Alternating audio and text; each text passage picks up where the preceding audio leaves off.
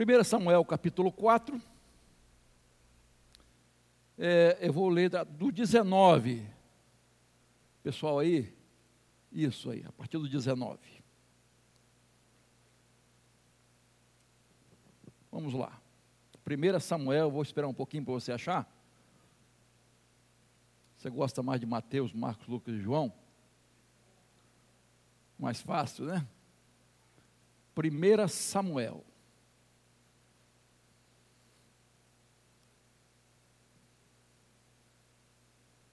Quatro, 19. Diz assim a palavra do Senhor. A nora de Eli, a mulher de Finéias, estava grávida e próxima do parto. Quando ela ouviu estas notícias de que a arca de Deus havia sido tomada e de que seu sogro e seu marido tinham morrido, encurvou-se encurvou e deu à luz, porque as dores lhe sobrevieram. Quando ela estava morrendo, as mulheres que a ajudavam disseram: Não tema, porque você teve um filho. Ela, porém, não respondeu, nem fez caso disso, mas deu ao menino o nome de Icabô, dizendo: Foi-se a glória de Israel. Ela disse isto porque a arca de Deus havia sido tomada, e por causa de seu sogro e de seu marido. E falou mais: Foi-se a glória de Israel, pois a arca de Deus foi tomada. Agora vai no capítulo 7, verso 12. Aí de 1 Samuel também. 7, 12.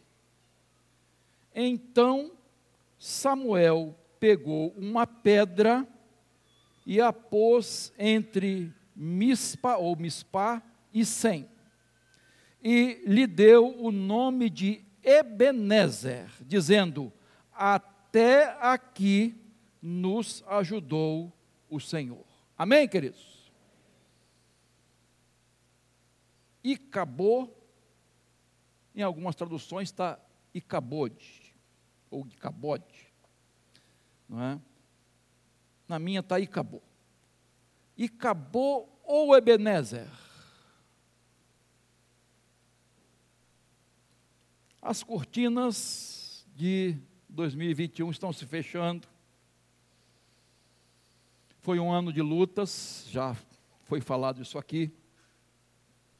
Muitas lutas, mas eu creio que foi um ano de expressivas vitórias. E o fato de você estar aqui ou acompanhando este culto já diz tudo. Você é vitorioso, é vitoriosa. Deus preservou a sua vida. Deus preservou a sua família, protegeu a sua família. Deus supriu suas necessidades, Deus sustentou a igreja. O próximo ano vem com expectativas, temos algumas expectativas. Nós estamos pensando na economia do país, no governo, na educação, na saúde no destino de nossa nação, no futuro da igreja, no futuro de nossas crianças. O que será das próximas gerações?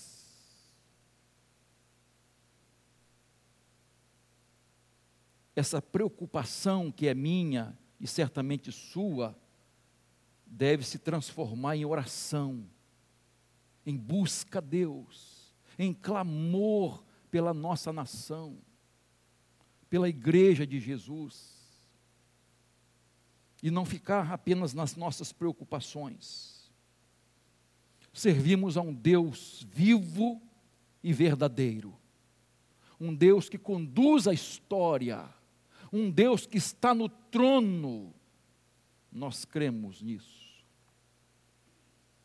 Mas um Deus que usa a sua igreja, que usa seus filhos e filhas para os seus propósitos.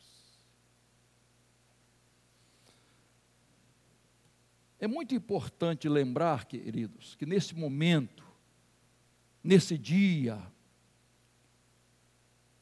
de encerramento de ano e novo ano, lembrar que a nossa vida é feita de minutos, horas, dias, semanas, meses e anos, não é? Mas nossa vida é feita de decisões, de escolhas. Decisões, escolhas Algumas escolhas simples, algumas decisões simples, sem muitas consequências, outras complexas, outras decisivas para o nosso futuro e até para a nossa eternidade.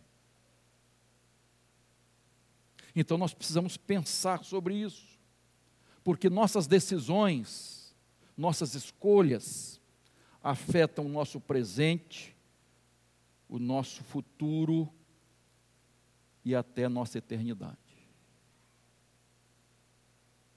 Por isso que nós pregamos o Evangelho, anunciamos Jesus. E eu quero propor a você, nesses próximos minutos, essas duas opções.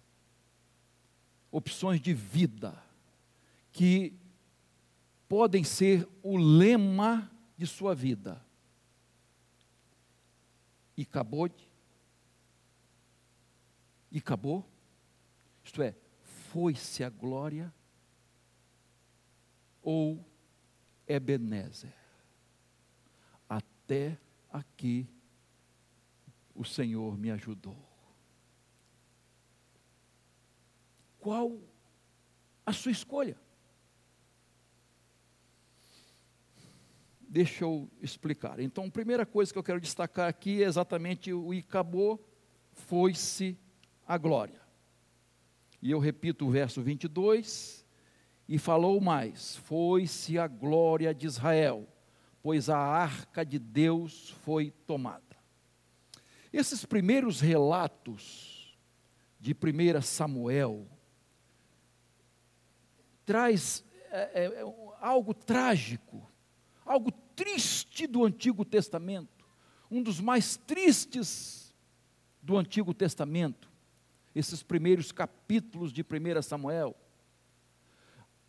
Esses capítulos falam dos filhos de Eli, que eram sacerdotes também, que usavam o nome de Deus, que profanaram o nome de Deus, e profanar o santuário de Deus. Infelizmente, esse pai não repreendeu seus filhos, não chamou seus filhos à responsabilidade e não impôs limites a eles. Eram filhos de um sacerdote, se tornaram sacerdotes mas a Bíblia diz que eram filhos da perdição, de Belial. Filhos do demônio. Infelizmente, filhos do maligno. Eles fizeram uma baderna no santuário. Eles usaram o santuário de Deus para todo tipo de imoralidade sexual, transformaram o tabernáculo num bordel. Esses dois homens, esses dois sacerdotes, levaram o povo a adorar ídolos, a se afastar de Deus. O povo se afastou de Deus. O povo não queria saber do Senhor era infiel a Deus. O culto perdeu a vida, o sentido. A adoração a Deus era sem vida. A situação era crítica, sem obediência às leis do Senhor. Viviam completamente indiferentes aos propósitos de Deus. O povo foi atacado pelos inimigos filisteus, derrotado vergonhosamente. Na primeira batalha, perderam quatro mil homens. Ah, então foi porque nós não levamos a arca. Mas eles não estavam tementes a Deus, eles não estavam com fé em Deus, eles queriam a arca como um tipo de um amuleto, de sorte. Trouxeram a arca e levaram a arca para a batalha. O que aconteceu? Derrota pior. Agora, 30, 30 mil homens são mortos. Que vergonha para o povo de Deus. E mais, o que aconteceu? Os dois filhos de Eli, que se chamavam Ofini e Finés, né? Foram mortos na batalha. Mas o pior de tudo que aconteceu foi o quê? Os filisteus levaram a arca do Senhor, o símbolo da presença de Deus. E foi uma comoção do povo quando soube dessa notícia que a arca tinha sido levada. E Eli já idoso, naquela expectativa de receber notícia do que estava acontecendo, do que aconteceu na batalha. Chega um homem lá meio ferido, rasgado, sujo, e dá a notícia. Dá a notícia a ele: olha, seus dois filhos morreram e a arca do Senhor foi levada. Ele estava sentado e estava meio gordão, mais do que eu, eu não estou assim então, né? bem mais. E ele caiu, bateu com o pescoço, quebrou o pescoço e morreu na hora. A esposa de Finéias, que estava grávida, recebeu a notícia as dores de parto vieram e ela teve um bebê. E, em consequência disso, estava morrendo. As parteiras até que tentaram animá-la, foi um menino. Ela estava nas últimas, e nos seus últimos suspiros, últimas forças, último fôlego de vida, ela deu nome ao menino. Esse menino vai se chamar Icabô ou Icabode, porque foi-se a glória de Israel. Ela estava se referindo à arca, nem tanto em relação ao seu sogro e ao seu marido, né, cunhado também, tal, mas em relação, ela estava se referindo à arca de Deus tomada pelos inimigos. Não temos assim notícia, né, de, de quem era essa mulher, quem foi, mas nesse momento ela disse uma grande verdade. A esposa de um homem ímpio, ela reconhece que a glória de Deus tinha ido embora, acabou.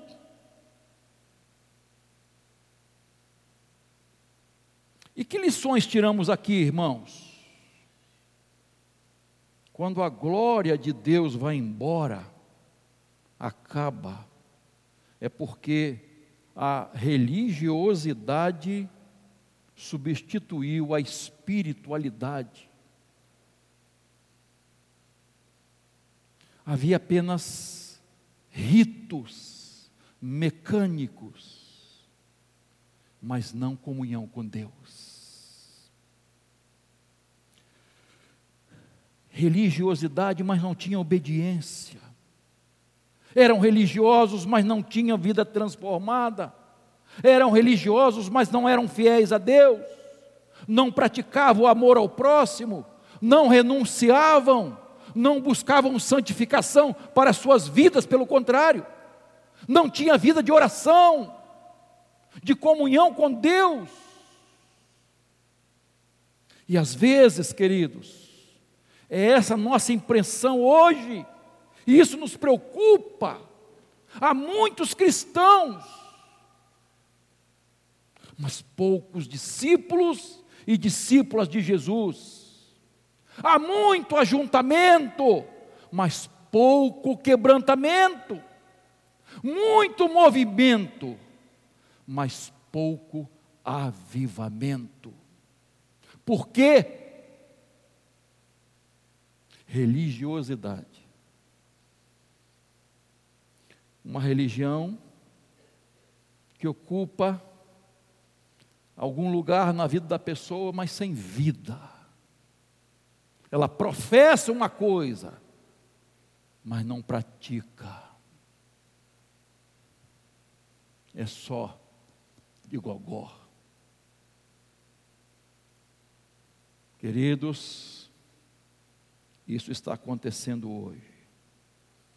Segundo lugar, a glória de Deus vai embora, acaba, quando não cuidamos da nossa família. E aqui nós temos um exemplo triste demais. A família de Eli, seus filhos, queridos, ele não cuidou da sua família. Eli não cuidou dos seus filhos, ele não priorizou a sua família. Foi alertado muitas vezes, mas ele não corrigiu seus filhos, não disciplinou seus filhos, não impôs limites aos seus filhos.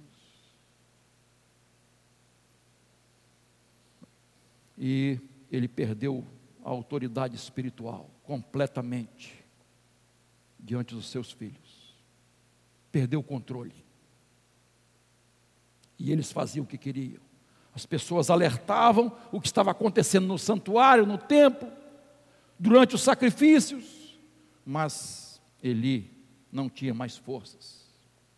Esses dois filhos, o Fini e Finéias, eram sacerdotes porque o seu pai foi sacerdote.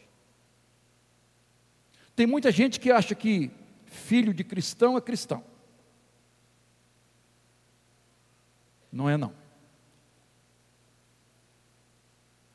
Você pode ser filho e filha de excelentes servos de Deus. Mas se você não buscar o Senhor pessoalmente, e entregar sua vida a Jesus, você não se tornou um cristão de verdade. Essas coisas não acontecem automaticamente. Eu, outro dia eu falei sobre isso. Que não se herda automaticamente graça de Deus, fé em Deus. Há influência, claro que há. E graças a Deus por isso, pelos pais e mães que criam seus filhos na doutrina e admoestação do Senhor. Aqueles dois filhos de um sacerdote se tornaram filhos do maligno. Que tristeza, irmãos. Deus não nos deu filhos para povoar o inferno. Você já ouviu essa frase em alguma vez? Os filhos que Deus te deu são herança do Senhor. Nunca desista do seu filho ou de sua filha. Lute com todas as suas forças. Mas começa desde cedo. Desde cedo. Quando ainda está no ventre.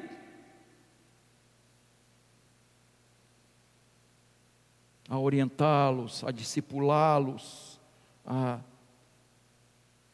guiá-los no caminho do Senhor. Ore pelos seus filhos, lute pela sua família, pelo seu lar.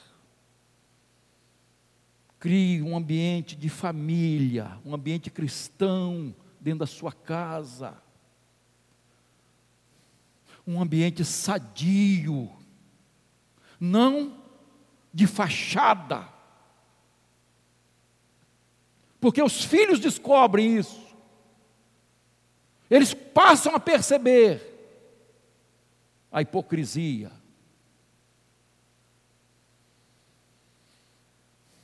Eu assisti um filme no início da semana. Esqueci o nome do filme, é um safari que uma família ia fazer, o pai não queria de jeito nenhum e tal. Foi um custo para a família sair. Né, o casal e, e, e, um filho é, e um casal de filhos. Os meninos, os dois estrambelhados revoltados. Mas ele sai assim mesmo. E aí o filme vai mostrando que não havia amor, ambiente legal, enfim. Não é? No final, quando eles são atacados, enfim, o filme é meio assim. Nem todo mundo pode assistir, mas, né? Ah, não tem nada de violento demais também, não. Mas aí eles são atacados, haviam é, é, caçadores de, de marfim, né, de, do, daquele, da tromba do, do, do, do, tromba não, dos, do marfim dos elefantes e daqui, do, do chifre também do rinoceronte, que é a fortuna. Então eles enfrentam esses caçadores e enfim, o pai ferido sabia que ia morrer e para salvar os filhos ele então desvia os caçadores para o outro lado, enquanto eles pudessem fugir. Não sei se alguém já assistiu esse filme. Mas, exatamente neste momento, que ele declara o seu amor para os meninos. No último instante da vida.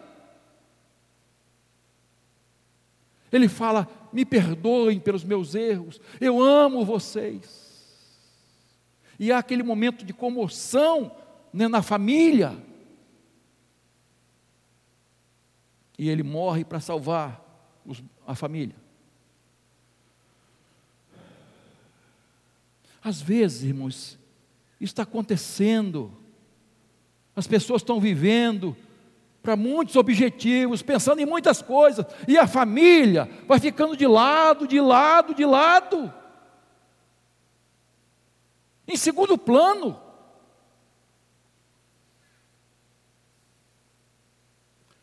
Davi foi um grande rei, um homem de Deus.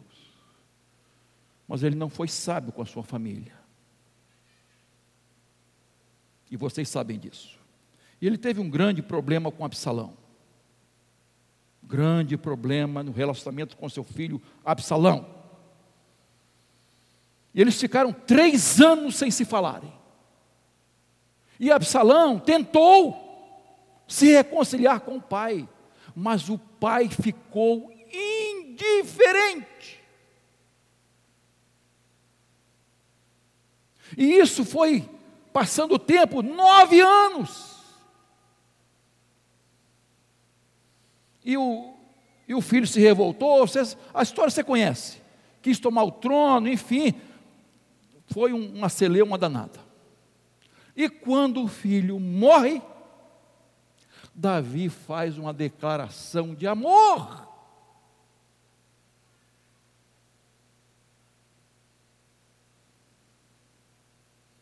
Ele tinha que fazer para o filho, enquanto ele estava vivo, não depois de morto. Porque tem gente que quer declarar amor depois que a pessoa morre. Vou botar flor, nada contra as flores Tá? Mas, depois que a pessoa morre, você tem que fazer, falar, conversar, dialogar, demonstrar amor, enquanto você tem oportunidade para o seu pai, para sua mãe, para o seu filho, para sua filha, para sua família, para sua esposa, para o seu marido. Depois que Deus leva. Então não fique adiando, meu irmão, pelo amor de Deus, minha irmã, não fique adiando perdão, não fique adiando diálogo, comunicação, resolução de um problema, reconciliação, se humilhar para pedir perdão e para conceder perdão, demonstrar amor nas pequenas coisas. Fala-se muito que no Natal, ah, vamos resolver tudo que não resolveu durante o ano. Não vai resolver, irmão.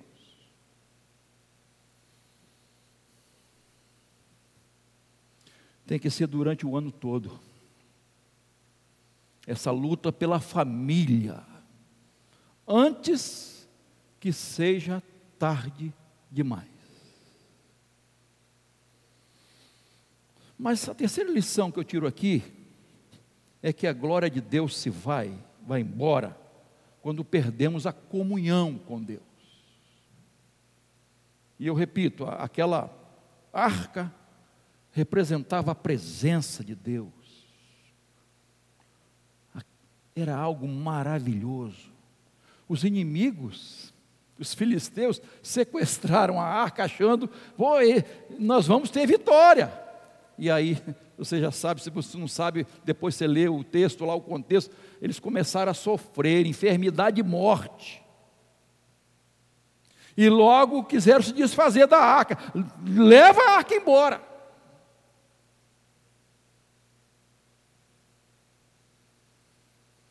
Tem gente que pega a Bíblia assim, sabe?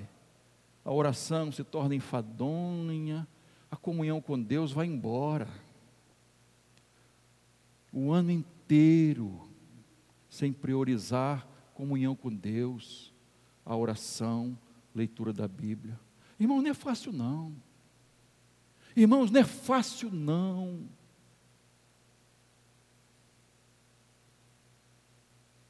É luta diária, irmãos, porque nós temos os nossos compromissos, os nossos afazeres. Todo mundo tem. Mas se nós não priorizarmos as coisas mais importantes, as urgentes vão sempre tomar lugar das mais importantes. As coisas vão tomar lugar.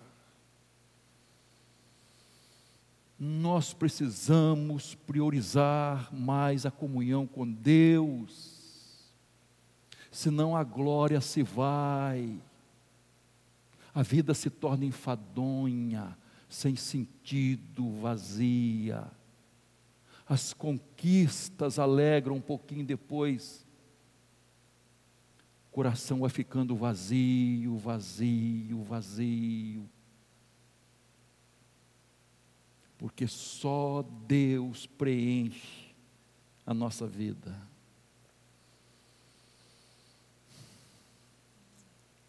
A glória se foi, a arca se foi.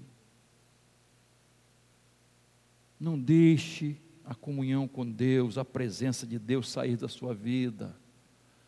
Preserve isso. A sua vitória depende disso. Um ano abençoado vai depender disso. O seu casamento depende disso. A sua família depende disso. A igreja depende disso. Da sua comunhão com Deus. Da sua intimidade com Deus. Então, pense bem. E que seu lema não seja e acabou. Foi-se a glória. Acabou a derrota. Não tem jeito. Mas a outra opção, que eu espero que você opte por ela, está aí. Ebenezer, até aqui nos ajudou o Senhor. Verso 9, veja lá.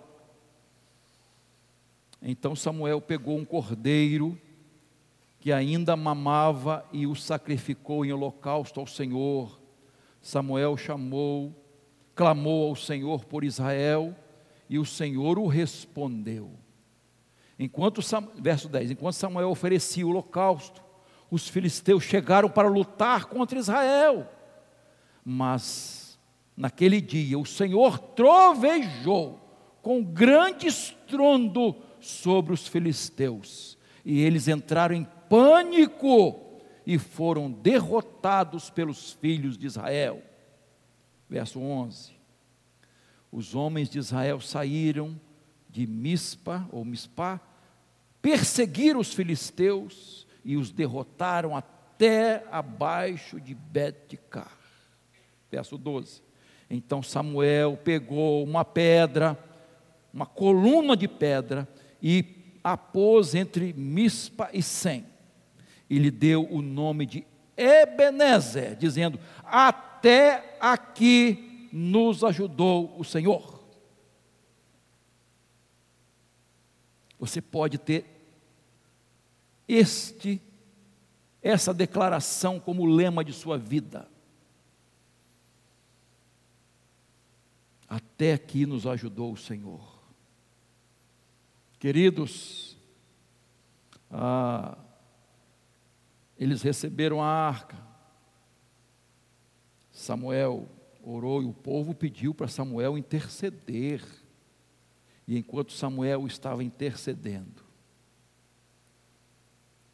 queridos, como é, é esse quadro é importante.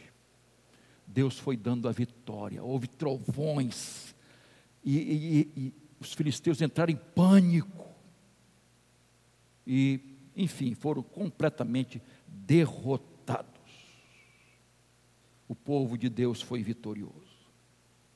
Agora, veja as providências que Samuel tomou para que o povo fosse vitorioso. Olhe na sua Bíblia aí. Então, eu, é, primeira coisa, um arrependimento verdadeiro. Tá? Houve um verdadeiro arrependimento. A partir do 7, capítulo 2 em diante, Samuel exorta o povo ao arrependimento. Verso 3: Samuel falou a toda a casa de Israel, dizendo: Se é de todo o coração que vocês estão voltando ao Senhor, então tire do meio de vocês os deuses estranhos e os astarotes Prepare o coração ao Senhor e sirvam somente ao Senhor, e Ele livrará vocês das mãos dos filisteus. Verso 4: Então os filhos de Israel tiraram do seu meio os ba ba Baalins e os Asterotes, e serviram só ao Senhor. Olha só, arrependimento arrependimento. O povo de Israel confessou seus pecados e abandonou-os. Preste atenção. Quando, quando há arrependimento verdadeiro, há confissão, sim, mas se abandona o pecado joga-se fora o pecado. Então envolve confessar e abandonar. Queridos, como é importante um arrependimento verdadeiro. E verso 3: tire do meio de vocês esses deuses estranhos. Vocês estão arrependidos? Então tire do meio de vocês aí. Os Baalins, né, é, é Baal é, é um, é um deus masculino, um ídolo, né? E Asterote é um deus feminino, de, de fertilidade, de amor profano. Então ele está dizendo assim: ó, tire os, os deuses e as deusas, tudo aquilo que significa ídolo na vida de vocês, tirem do meio de vocês. E aí, irmãos, a gente fica pensando assim: nós não temos ídolos dentro de casa, Baal, Asterote. Será? Você já reparou como as cartas apostólicas e o Apocalipse fala de ídolos para as igrejas? De ter cuidado com os ídolos? Por quê? Será que são só aqueles ídolos pagãos? Ou será que nós também acabamos é, construindo e tendo ídolos contemporâneos. O que as pessoas normalmente colocam no lugar de Deus? Você sabe? O que é preciso mudar não é só ídolo de gesso, de madeira, de prata, de ouro. Não, queridos. O ídolo pode ser uma pessoa, pode ser um homem, pode ser uma mulher. O ídolo pode ser o, o trabalho, pode ser alguém da sua família, um filho, uma filha, um neto, uma neta. O ídolo pode ser seu ego, pode ser até seu corpo, que é colocado acima de Deus. E você sabe que os ídolos mais adorados hoje os mais adorados: sexo. Sexo, que tomou a vida das pessoas, que controla a vida das pessoas, de muita gente, e os bens materiais, dinheiro, são ídolos que as pessoas deixam Jesus de lado por causa dessas coisas se afastam de Deus por causa dessas coisas. E aí se afastam da igreja. E tem uma conversinha assim: eu me afastei da igreja, mas não me afastei de Jesus. Isso é conversa para boi dormir, me desculpa. Esse negócio de desigrejado não existe. Não existe. Igreja é um corpo. Igreja é um rebanho. É isso que a Bíblia ensina. É isso que Jesus ensinou. É uma família.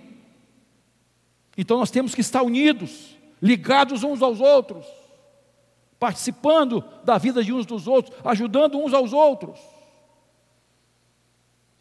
O que, que se tornou um ídolo na sua vida? Uma ideologia? Um partido político?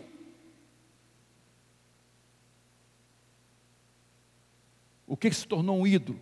Que está ocupando seu lugar, o lugar de Deus, que está ocupando seu tempo, seus talentos, sua vida.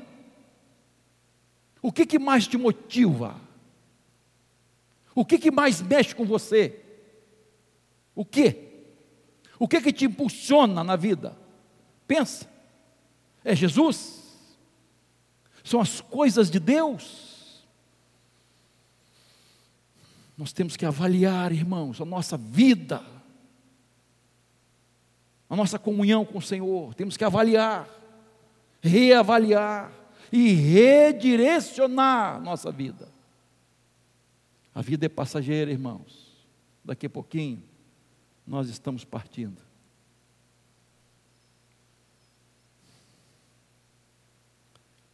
Olha a segunda atitude que é proposto. Olha só, verso 3, a parte B. Preparem o coração ao Senhor e sirvam somente a Ele. Presta atenção. Verso 4, a parte B, ele repete: sirvam só ao Senhor. Olha só que decisão importante, irmãos. Preparar o coração para servir ao Senhor, e há uma ênfase aqui, somente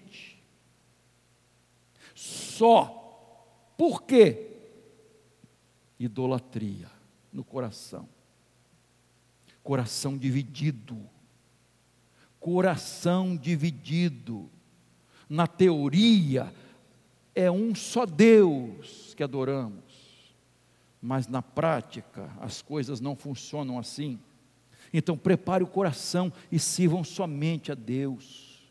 Jeremias 29, 13, ele diz assim: Vocês me buscarão e me acharão quando me buscarem de. Por que todo o coração? Porque tem coração dividido, irmão. Ah, queridos, lá em 1 Reis 18, 2, profeta Elias, naquela, aquele desafio aos profetas de Baal, você sabe disso?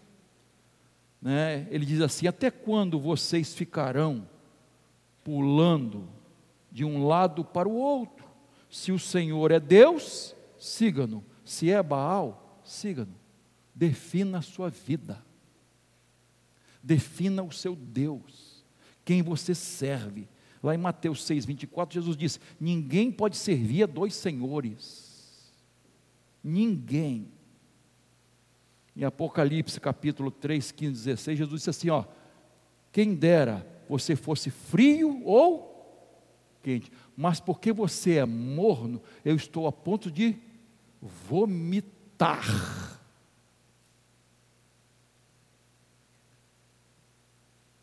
Mornidão espiritual. Coração dividido. Queridos, precisamos tomar uma decisão definitiva. Não podemos seguir em dois caminhos, não podemos adorar dois senhores. Nosso coração tem que ser inteiro para adorar a Deus, completamente ao Senhor. É uma decisão convicta e firme. Meu coração é de Jesus, minha vida é de Jesus, meu amor é para Jesus. Quando respondemos sinceramente a isso, quando decidimos isso, as coisas mudam, irmãos. A quem pertence minha vida? Qual o propósito da minha vida? Qual o propósito da sua vida? Qual é o amor que está primeiro no seu coração? Pense Pense. O que te define? O que te define? Quem eu sou? O que, é que estou fazendo aqui? Para onde eu vou? São coisas que nós precisamos responder. Depois daquela decisão de servir, de arrependimento e servir ao Senhor somente de todo o coração, verso 13 em diante, os filisteus foram vencidos, verso 14, houve restituição e houve paz. A vitória foi consolidada completamente, porque houve uma decisão firme de arrependimento e de serviço ao Senhor. Quero encerrar, que está chegando a hora. Qual a decisão? Você vai continuar na mesmice e acabou? Ah, acabou, é isso mesmo ah, minha vida é assim mesmo, é minha sina, eu não, não sirvo mesmo, eu, eu sou assim, vou continuar nos meus pecados, vou continuar com meu coração amargurado, cheio de angústia, de, vou continuar nessa vidinha, vai de derrota. Ou você vai tomar uma decisão dizendo assim: não, meu lema vai ser Ebenezer, até aqui me ajudou o Senhor. Meu lema é essa pedra de ajuda, essa pedra de socorro que é o Senhor. Eu vou confessar meus pecados, abandoná-los, eu vou santificar minha vida, eu vou viver pela fé, eu vou experimentar as maravilhas de Deus na minha vida, na minha família. Vou experimentar o sobrenatural de Deus, vou confiar nas Suas promessas, vou procurar ter uma vida cheia do Espírito Santo, vou santificar minha vida, vou anunciar Jesus, vou ganhar almas para Cristo, vou viver para a glória de Deus. Então, você pode dizer: até aqui me ajudou o Senhor, Ebenezer. Até aqui você olha para trás com gratidão o passado. O Senhor me conduziu, Foi o Senhor. Ah, se não fosse o Senhor que estivesse conosco. Você olha também até aqui para o futuro, com esperança. Deus me fez promessas. Ele disse que estaria com, comigo, conosco. Então, o Senhor, o que, que eu preciso mais? Da presença de Jesus. E até aqui, além de olhar para trás com gratidão e olhar para frente com esperança, revela olhar para cima com fé. Até aqui o Senhor me ajudou. Foi o Senhor que fez isso. E eu vou então decidir esse lema da minha vida, Ebenezer. Até aqui me ajudou o Senhor. Se esse for o seu lema, se, se essa for a sua decisão, eu quero declarar e proclamar em nome de Jesus que você e sua família serão vitoriosos no ano de 2022. Deus vai trazer restauração, restituição, abundância, paz, alegria, santificação e avivamento na sua vida. Mas você tem que dizer com toda a convicção: Ebenezer, até aqui o Senhor me ajudou. E que Deus te abençoe em nome de Jesus. Amém. Glória a Deus. Ebenezer, até aqui o Senhor nos ajudou.